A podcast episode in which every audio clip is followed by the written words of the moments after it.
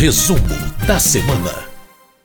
Bom, poucas votações na Câmara dos Deputados, mas muitos debates ao longo desta semana. E quem vai trazer essas informações para a gente é o jornalista Antônio Vital, repórter da Rádio Câmara.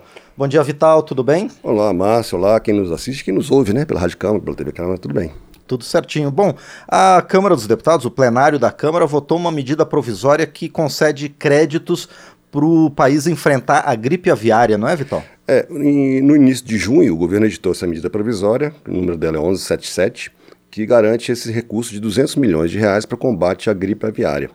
Por que, que isso é feito por meio de uma medida provisória? Porque não é um dinheiro que está previsto no orçamento. Então, a medida provisória, ela é justamente, ela é um, um, um uma ferramenta legislativa que permite que essas coisas urgentes sejam aprovadas, mesmo sem, sem tá, ter sido planejadas antes.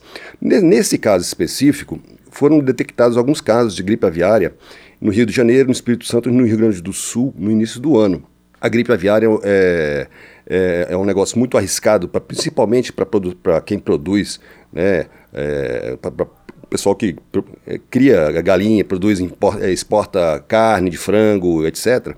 Por quê? Porque muitos países, quando tem casos de gripe aviária em algum lugar, eles simplesmente param, de, cortam as exportações. Sim. Então é um negócio muito emergencial que tem que ser resolvido no início. Aqui no Brasil foram detectados, não foram muitos casos, foram um pouco mais de 100 casos. E a maior parte deles, absoluta, quase todos, foram de aves silvestres, não foram de aves de criação. Né? Então, assim, é, antes que isso pudesse, é, antes de que houvesse o risco disso se disseminar pelas, pelo, pelos criadores, o governo editou essa medida provisória que esse dinheiro vai, é, vai ser usado é, prioritariamente para deslocamento de equipes, de equipes veterinários, para fazer desinfecção nos lugares, etc, etc, em vários estados do Brasil. Do Brasil. E é isso. Uh, o, o, o, grande objetivo é evitar que se dissemine e que isso acabe é, redundando em algum tipo de punição para o Brasil e que é um grande prejuízo para quem exporta. Pois é, Vital, você me lembrou até uma entrevista que a gente fez aqui no painel eletrônico com o deputado Zé Neto do PT da Bahia, que ele comentou algo assim: até o plástico que é usado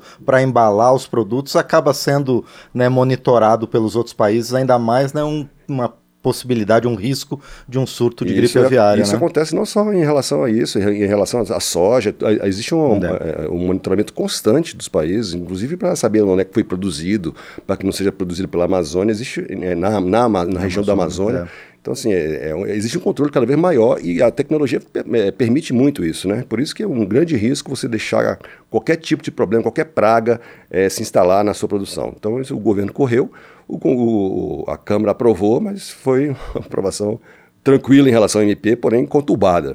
Pois é, mas foi inclusive o único tema, né, o único ponto de pauta votado pelos deputados no plenário da Câmara ao longo de toda essa semana. Por que, que isso aconteceu, Vitão? Bom, foi uma semana bastante atípica. Uh, não, é, bom, uma das razões, a gente, a gente, não, não pode nem afirmar que sabe de tudo que acontece nos bastidores, né? Mas uma das, um dos principais fatores que explicou isso ao longo da semana foi uma obstrução que foi feita apenas por dois partidos. Os dois partidos não têm maioria aqui na Câmara, porém usaram todos os mecanismos possíveis de obstrução. Só explicar para o pessoal o que, que é obstrução. Obstrução é, é são é, possibilidades que o próprio regimento da Câmara permite aos partidos, principalmente para quem é minoritário, para tentar impedir uma votação, para tentar adiar a votação, é, quando você vê que tem, não tem maioria para rejeitar, por exemplo, o projeto. Então faz, faz, faz parte do, dos métodos de obstrução, por exemplo, apresentação de questões de ordem, requerimentos, requerimento de adiamento de, de votação, é, são vários requerimentos, é, se ausentar do plenário, etc. Nesse caso específico, essa obstrução foi feita pelo PL e pelo Novo, e não teve nem relação direta com a medida provisória.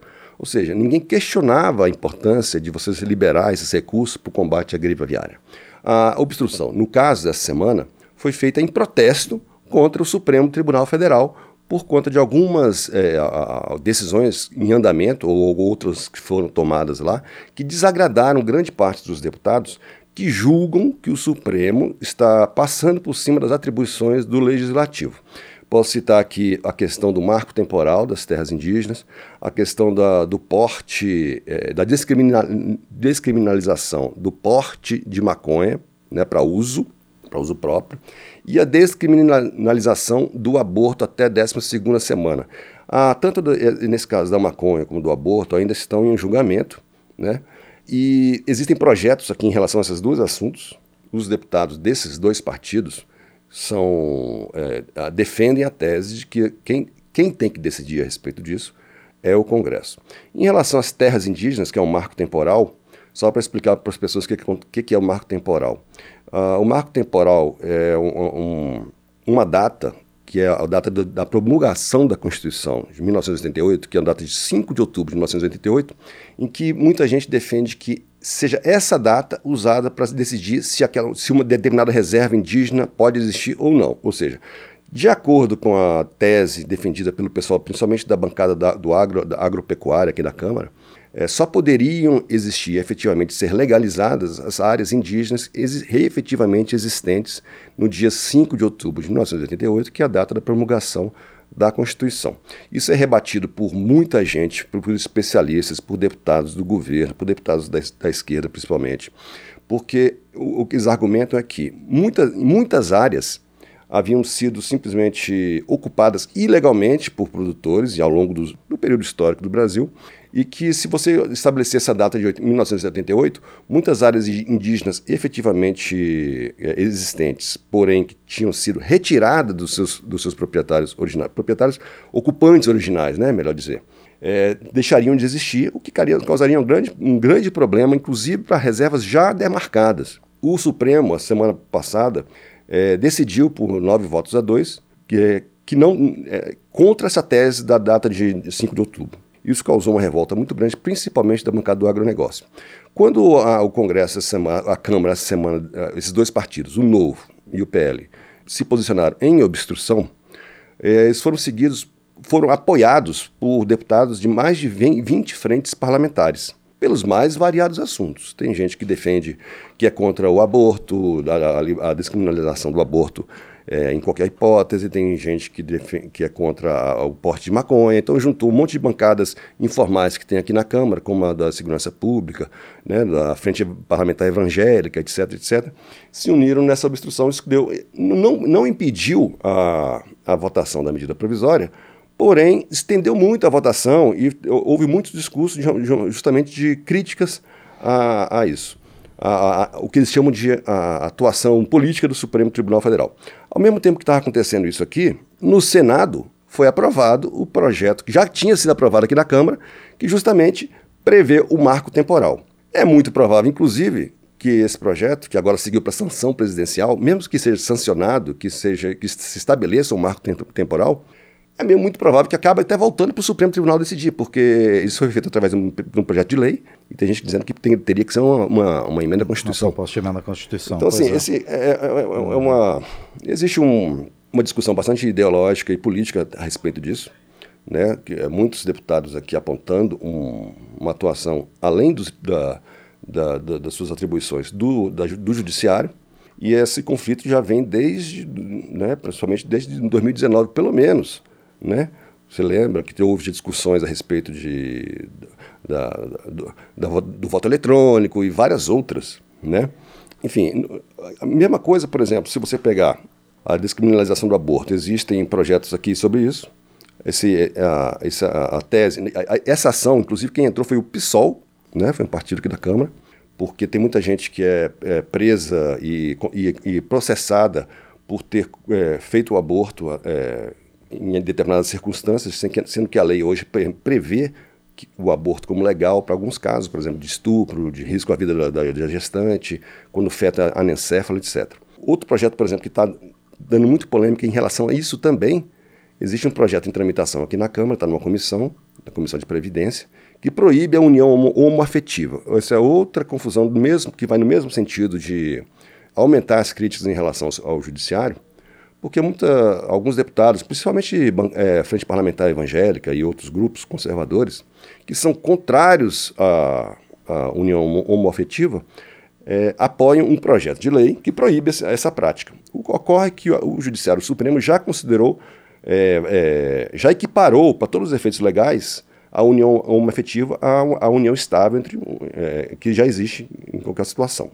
E nesse caso, é um projeto de lei tem muitos juristas, inclusive, que dizem que, mesmo que fosse uma proposta de emenda à Constituição, que não é o caso, provavelmente seria inconstitucional, porque fere cláusulas cláusula pétreas da Constituição. pétrea, então, é. é outro caso que vai acabar indo para o Supremo, só para mostrar para você que existe um caldeirão de críticas aqui, de muita. que, que envolve questões religiosas, questões é, políticas, etc, etc. E que essa semana foi um dos motivos para que fosse inviabilizado qualquer outro tipo de votação que não fosse essa medida provisória que de interesse to- direto do- da bancada do agronegócio. Tanto que muita gente da oposição falou: ah, o governo se aproveitou dessa medida provisória para contornar a nossa obstrução, como se fosse uma chantagem, porque obviamente ninguém iria votar contra a liberação de recursos para combate à gripe aviária. Pois é. Bom, ontem também o ministro Luiz Roberto Barroso assumiu a presidência do Supremo Tribunal Federal e um dos pontos do seu discurso foi justamente a busca de uma conciliação, né, de uma harmonização dos trabalhos do Poder Judiciário com o Legislativo. Vamos ver também como é que isso resulta daqui para frente, não é, Vital? E vamos ver se Isso aí. a pauta do, aqui da Câmara dos Deputados volta a ter o ritmo normal a partir da semana que vem. Agora é aguardar, né? Porque tem coisa que a gente não consegue controlar nem prever aqui, viu, Márcio? Exatamente. Muito bem, este foi o repórter Antônio Vital, jornalista aqui da Rádio Câmara, com o resumo desta semana de trabalhos aqui na Câmara dos Deputados. E obrigado, Vital, e a gente se encontra na semana que vem. Até lá.